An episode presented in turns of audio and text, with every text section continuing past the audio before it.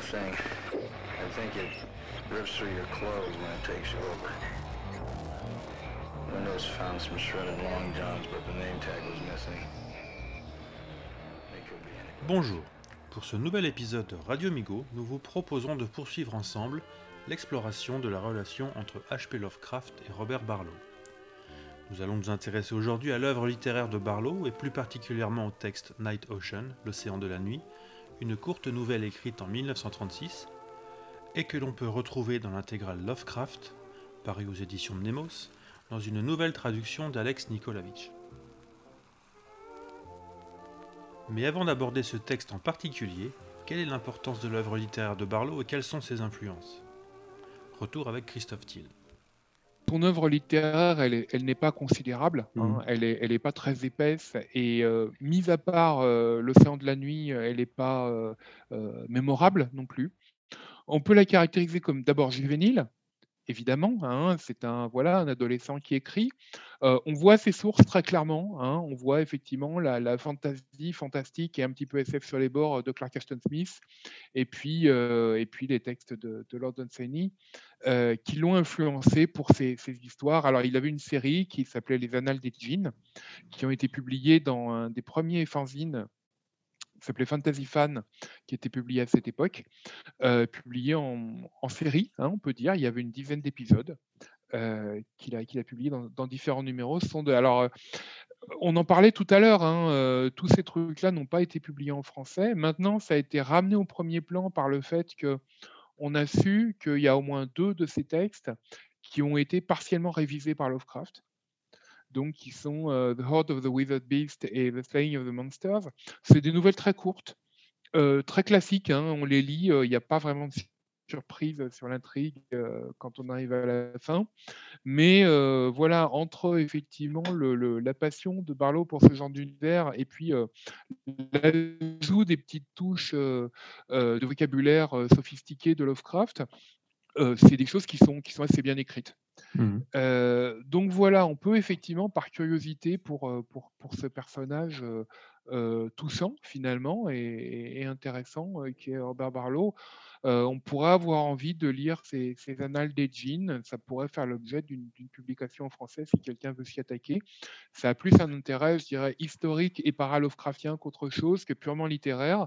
Mais voilà, ça fait partie de la vie de, nos, deux, auteurs. hein, euh, alors après, voilà, L'Océan de la Nuit, c'est autre chose, c'est un vrai beau texte. euh, donc, euh, je sais que vous en parlerez davantage. Le 28 juillet 1936, Robert Barlow, alors âgé de 18 ans, arrive à Providence. Parti de Floride en raison des conflits qui agitent sa famille, il s'installe pour un mois dans la pension située près de la maison de Lovecraft au 66 College Street à Providence. Ce sera la dernière fois qu'ils passeront du temps ensemble. Lettre de H.P. Lovecraft à Anne Kellery Renshaw, 19 septembre 1936. Ah, et Paul, le gamin louait une chambre dans la pension au bout du jardin. Mais ce degré d'indépendance ne l'empêchait pas d'être une constante responsabilité. Il fallait absolument l'emmener à tel musée ou à tel bouquiniste. Il devait discuter d'une nouvelle lubie ou d'un chapitre dans son monumental roman à venir, et ainsi de suite, et ainsi de suite. Que pouvait faire un vieil homme Surtout après que Bobby s'est montré lui-même un hôte aussi généreux et assidu l'année dernière et l'année précédente. On est en juillet-août euh, 1936, donc Lovecraft a moins d'un an à vivre à ce moment-là. Alex Nikolavitch est auteur, scénariste et traducteur. Il a publié Celui qui écrivait dans les ténèbres, biographie dessinée de H.P. Lovecraft, ainsi que le dangereusement hilarant Dossier Arkham. Il a fait partie de l'équipe qui a travaillé sur la traduction de l'intégrale Lovecraft sortie aux éditions Mnemos, et il a traduit la nouvelle L'océan de la nuit. Euh, il est déjà malade, mais il n'en a pas encore pris conscience, il est assez fatigué. Et euh, il y a plusieurs personnes qui viennent lui rendre visite à Providence, donc notamment Adolfo de Castro, avec lequel il a, écrit plusieurs textes qui ont été repris dans le- dans le- l'intégrale. Et puis donc euh, Robert Barlow lui-même, qui s'installe pas très loin. Et effectivement, euh, Lovecraft est un peu fatigué, a un peu du mal à gérer euh, tout ce monde alors qu'il est, il est pas en très grande forme. En fait, le, cancer est déjà en train de le ronger, mais ça, il l'ignore puisque le, cancer de Lovecraft a été diagnostiqué quelque chose comme trois ou quatre jours avant sa mort. hein. C'était, à ce stade-là, il pense juste être avoir pris froid, avoir, enfin, il a toujours des, raisons de ne pas aller bien, mais c'est pas encore le moment où il commence vraiment à s'enfermer. Ça, c'est plus sur les, tout derniers mois, sur les, à partir de l'automne, il s'enferme. Mais là, il est encore, il est encore actif. Simplement, il n'est pas en, il n'est pas en super forme, on va dire. Et donc, Barlow, qui est très demandeur, ça, c'est, ça pèse un petit peu à Lovecraft. Ils vont néanmoins écrire ensemble donc Night Ocean, qui est vraiment un très beau texte, dans lequel il est d'ailleurs difficile de démêler qui a fait quoi.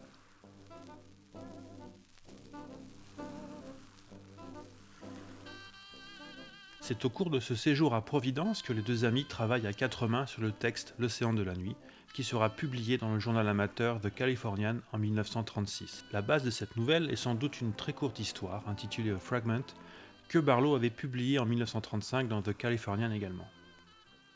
On sait que Lovecraft, qui tirait souvent le diable par la queue, pouvait se faire payer pour dépanner des auteurs et autrices en panne d'inspiration, proposant de simples travaux de révision jusqu'à l'écriture de textes complets. Prisonnier des pharaons, écrit en 1924 pour l'illusionniste Harry Houdini, en est sans doute l'exemple le plus connu. Alors, comment reconnaître la patte de Lovecraft? C'est difficile de, démêler qui a fait quoi. Même quand on a mis euh, le nez en profondeur dans le texte, comme je l'ai fait pour la traduction, euh, la difficulté, c'est qu'effectivement, Barlow est un grand fan de Lovecraft, donc on est dans, une ambiance qui est purement Lovecraftienne. Même si, effectivement, le, texte est beaucoup plus en retenue, euh, si on voit L'habitant des ténèbres qui est écrit vers la même époque, où on est vraiment dans, du gothique pur, avec église, église croulante, présence, enfin, qui n'est pas réellement visible dans L'habitant des ténèbres, mais qui est quand même très présente. Dans, dans l'océan de la nuit, on est dans, dans un fantastique beaucoup plus suggéré, en fait. Jusqu'au bout, on, est en droit de se demander si le, narrateur est complètement en train de perdre les pédales ou si effectivement il voit des choses. Parce qu'en fait, euh, tout est dans la suggestion, il voit des silhouettes, des formes euh, dans la tempête, mais bon, c'est euh, c'est des moments où, de toute façon, pour peu qu'on ait l'imagination un peu enfiévrée, ce qui est le cas du narrateur, on peut voir n'importe quoi. Donc on est beaucoup plus sur un texte pour moi, du type de la couleur tombée du ciel. On est beaucoup plus dans la suggestion, dans le non-dit. Forcément, la veine euh, qui est celle de Lovecraft à l'époque, où il est devenu beaucoup plus descriptif. On n'est plus, euh, on n'est plus à l'époque des créatures qui sont décrites comme indicibles. Euh, là, on est après l'abîme du temps ou les montagnes hallucinées, où là, on a quand même des descriptions méticuleuses de, de bestioles, extrêmement frontales dans ces textes-là, dans l'appréhension des éléments fantastiques. là, on revient à cette veine beaucoup plus beaucoup plus en retenue. Et ça, peut-être que ça vient de Barlow. Mais euh, bon, c'est difficile, enfin, c'est mon analyse personnelle euh, et euh, elle ne vaut que ça, que, comme mmh. une analyse personnelle.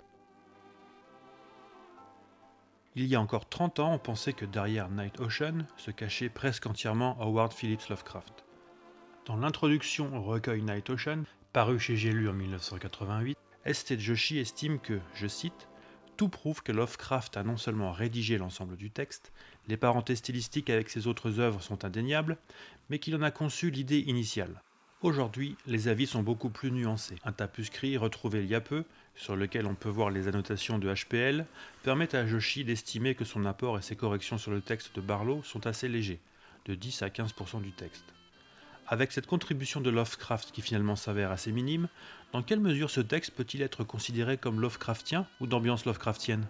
C'est vrai que l'ambiance euh, l'ambiance demeure très très Lovecraftienne, mais justement, elle est euh, ça, ça peut venir de Barlow, qui, euh, comme je disais, est un grand fan. Hein. Il se rencontre là, vous en avez peut-être parlé avec avec Christophe Thiel, mais il se rencontre suite à des échanges de lettres mmh. et à l'époque de l'écriture de Night Ocean, euh, Barlow est pas, enfin, est encore un adolescent, hein, donc il est vraiment sous l'influence euh, littéraire de Lovecraft à ce moment-là. Donc ça peut avoir laissé des traces dans le texte euh, de ce côté-là.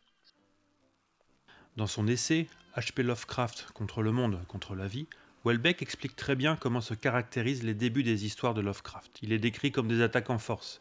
Le lecteur est plongé, dès l'entame, dans une situation radicale qui annonce la couleur, ici, point de salut.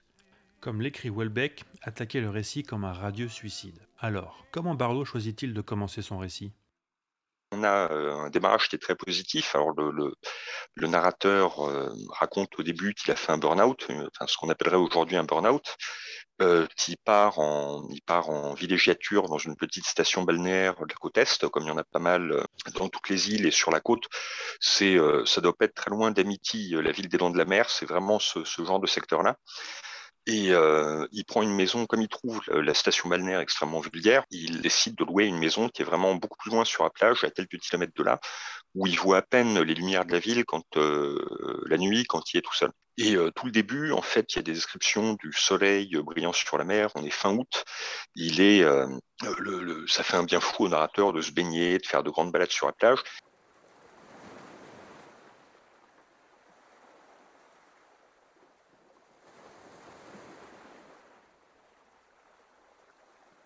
Je m'étais rendu à Easton Beach, non seulement pour goûter au plaisir du soleil et de l'océan, mais aussi pour reposer un esprit las. Je ne connaissais personne dans ce petit village, qui subsistait grâce aux vacanciers d'été, mais présentait des fenêtres vides le reste de l'année, et il me semblait donc que je n'y serais pas dérangé. Cela me convenait, car je ne souhaitais rien voir, hormis les lentes ondulations des vagues s'écrasant sur la plage devant mon logis temporaire. J'avais quitté la ville après avoir achevé mon travail estival, et mon immense projet de fresque avait été présenté au concours. J'avais consacré le plus clair de l'année à terminer la peinture, et après avoir nettoyé mon dernier pinceau, je n'étais plus du tout réticent à m'occuper de ma santé et à prendre un peu de repos dans un lieu isolé.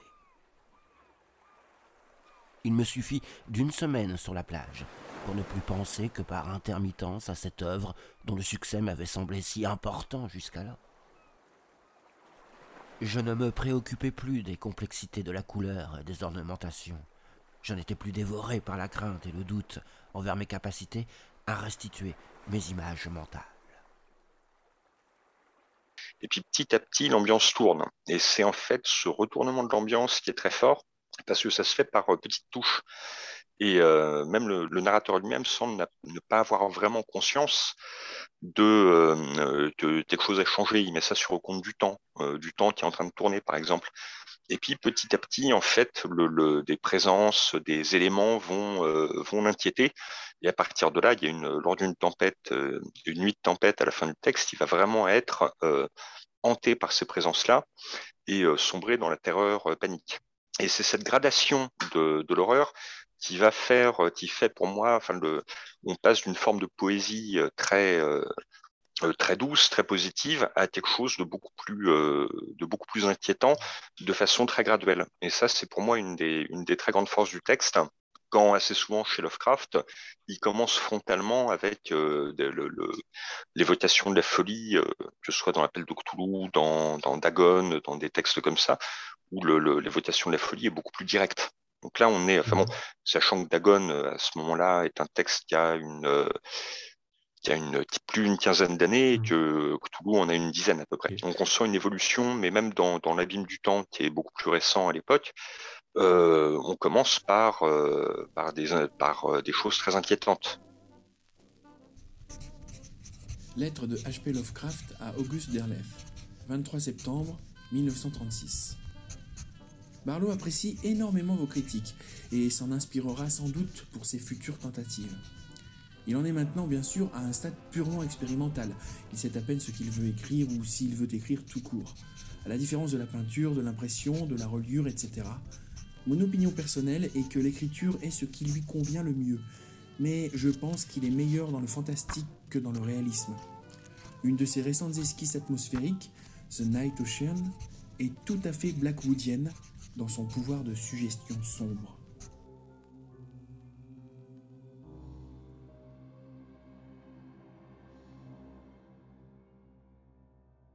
Cette étrangeté qui avait jailli tel un brouet maléfique de son chaudron était montée jusqu'au rebord en quelques secondes haletantes, s'y était arrêtée, incertaine, avant de redescendre en emmenant avec elle le message inconnu dont elle était porteuse. J'étais passé tout près, affreusement près d'un secret ancien gisant à la portée des demeures de l'homme. prudemment tapis aux limites du connu. Et pourtant, au bout du compte, je me trouvais sans rien. Il m'avait seulement été donné de saisir un aperçu fugitif de quelque chose, une demi-vision obscurcie par les voiles de l'ignorance.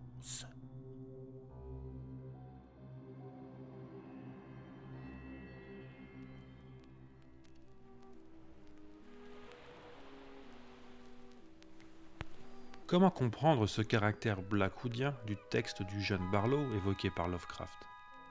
C'est le, le, retour à, des textes comme La couleur. Euh, effectivement, voilà, on est dans, dans des choses comme euh, certains textes, euh, certains moments chez Oxon ou chez Macken où il n'y a pas, on est dans l'impalpable, on n'est plus dans l'indicible, et ça c'est intéressant, on est dans l'impalpable.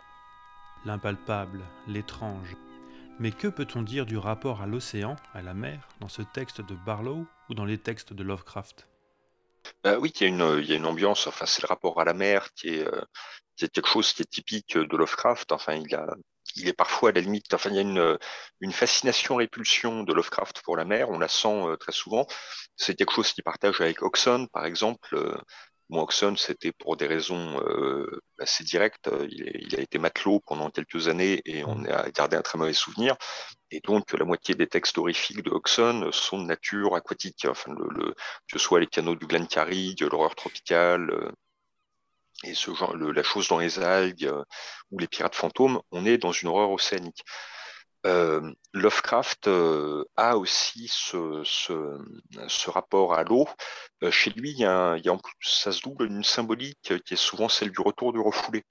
On retrouve très souvent dans ces textes les choses, enfouies qui surgissent de la mer, et ça va être lié bah, dans, le, dans le cauchemar d'Innsmouth, de la mer surgit la tare qui va, qui va se retrouver génétiquement chez les habitants de la ville.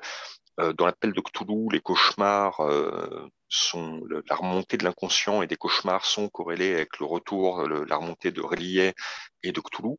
Euh, là, on est euh, exactement dans le même genre de principe où le, sous la surface scintillante de la mer ensoleillée qu'on décrit au départ, euh, rôdent des présences et ces présences vont s'imposer de plus en plus au narrateur, donc et le, le, plonger dans, des formes d'angoisse et de, terreur. Et ben, on parlait tout à l'heure de l'aspect graduel de la chose on est vraiment dans une, symbolique euh, qui est, pour le coup absolument typique de Lovecraft et que Barlow reprend visiblement à son compte. Mais euh, bah, typiquement, les, descriptions de la mer ensoleillée, ça c'est quelque chose qu'on imagine très mal chez Lovecraft à la base. On sent beaucoup plus là-dessus, euh, je trouve, la patte de Barlow. Dans Night Ocean, l'océan est presque un personnage à part entière, faisant face à ce narrateur dont on ne connaîtra pas le nom.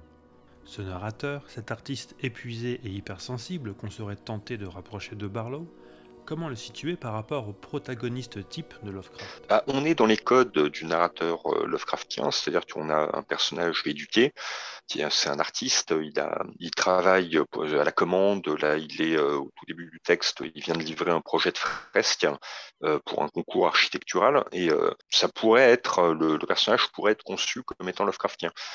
après, on est, on est chez, pas chez un intellectuel, c'est quelqu'un qui est éduqué, mais qui est plus un hypersensible. Donc euh, ça se rapproche assez de Lovecraft lui-même, mais on peut y voir aussi euh, le, reflet de Barlow, qui était euh, quelqu'un d'une à la sensibilité exacerbée aussi. Tel quel, je pense que dans les détails qui sont donnés du narrateur, on est plus chez Barlow, mais Barlow qui s'est emparé de codes Lovecraftiens.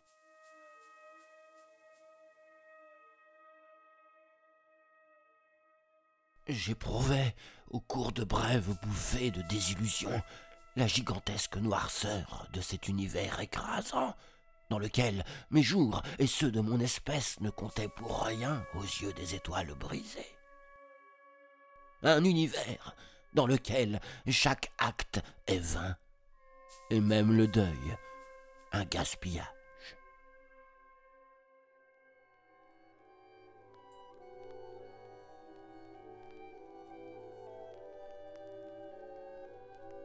L'océan, cette vaste étendue sombre sous laquelle dorment d'étranges et inquiétantes choses que l'on aurait tort de réveiller.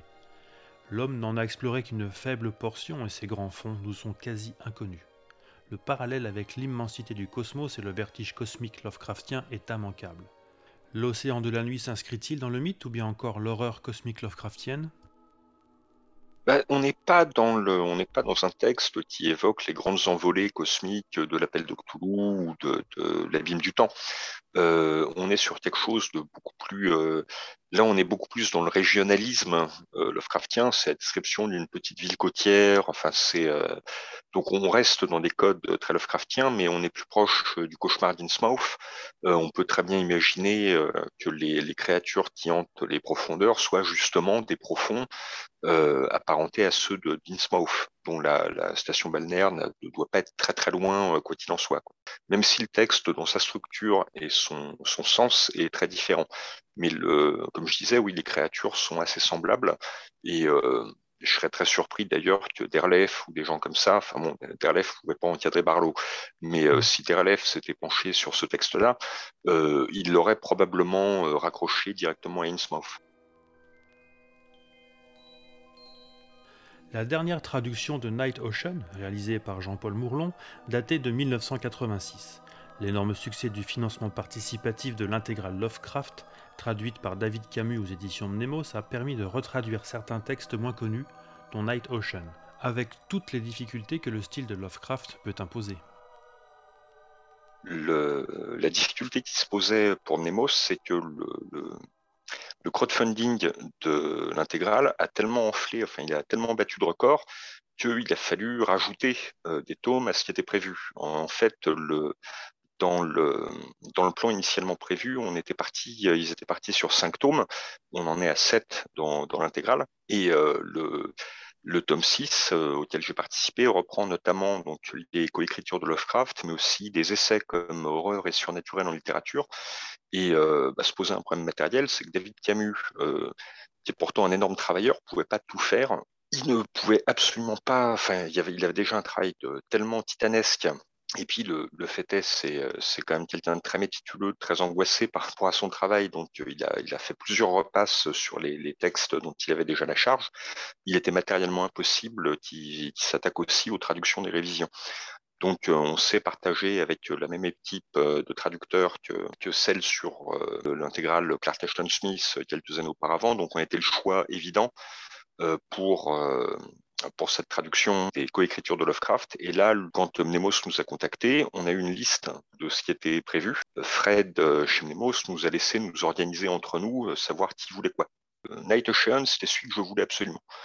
Euh, c'est un de mes textes dans, dans les coécritures de Lovecraft, c'est vraiment mon texte préféré. Et même dans tout le corpus Lovecraftien, ça fait partie, enfin, il est dans mon top 5 euh, des textes que, j'ai le plus relus. Donc, du coup, euh, moi, je pouvais lâcher du lest sur tout le reste, sauf sur celui-là. Donc, après, chacun, chacun s'est organisé en fonction, en fonction de ça.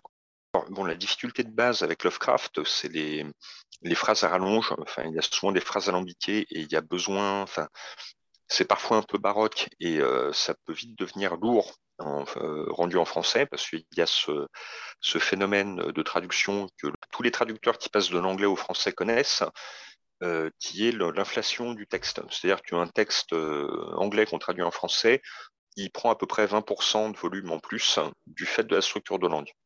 C'est pas le pire, hein. avec l'allemand, c'est les, les, ratios que j'ai vus, c'est plutôt 30%, mais le, il y a une compacité de l'anglais qui est difficile à rendre en français. Donc la même phrase va être forcément plus longue dès lors qu'on la traduit. Et ça peut induire des lourdeurs, surtout que les constructions, bah, en français, on va passer par la, subordonnée, euh, la, subordonnée relative et ce genre de choses. Euh, L'imbrication des phrases de Lovecraft fait que ça devient vite, on se retrouve avec des subordonnés dans des subordonnés, et ça, c'est absolument affreux.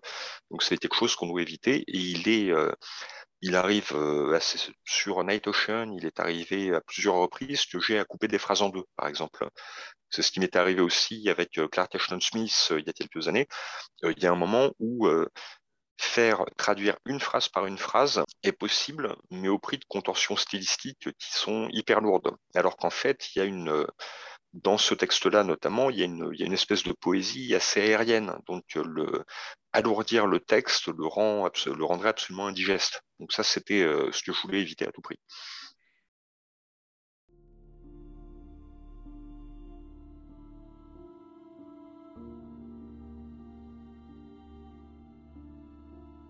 Vaste et solitaire est l'océan. Et si tout être y trouve sa source, il doit également y retourner. Dans les profondeurs voilées du temps, nul ne régnera sur la terre, et l'immobilité retombera, hormis dans les eaux éternelles. Elles continueront à s'abattre sur des rivages obscurs, dans le tonnerre et l'écume. Mais personne ne demeurera en ce monde mourant pour contempler la lumière froide de la lune affaiblie tombant sur les marées bouillantes et le sable au grain rêche.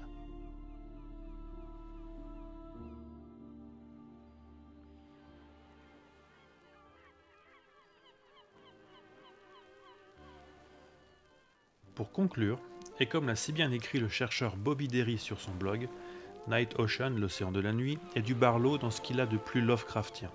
Il n'essaie jamais de pasticher Lovecraft, ni même de relier ses peurs étranges, ses désirs et horreurs fantasmés à quoi que ce soit du mythe de Lovecraft. Les lecteurs pourront se charger eux-mêmes de tisser ces liens.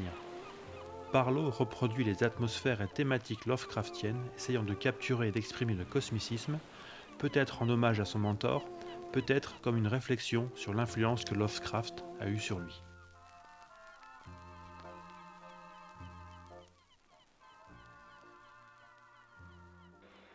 Encore merci à Alex Nikolavitch d'avoir répondu à nos questions. Ce podcast a été préparé à l'aide de la biographie de H.P. Lovecraft Je suis Providence de S.T. Joshi, publiée aux éditions ActuSF. Remerciements à Alex Nikolavitch, qui nous a aimablement autorisé à utiliser ces traductions que l'on peut retrouver dans l'intégrale Lovecraft paru aux éditions Mnemos. Merci également à Bobby Derry qui nous a autorisé à citer son article sur Robert Barlow et The Night Ocean paru sur son blog. Merci à Adam Geoffrin pour son aide précieuse dans la préparation de ce podcast. Et pour finir, un grand merci à Florent de Bouquin Bouquin et à Nicolas pour les lectures d'extraits de textes et de lettres. A bientôt pour un nouveau numéro de Radio Migo.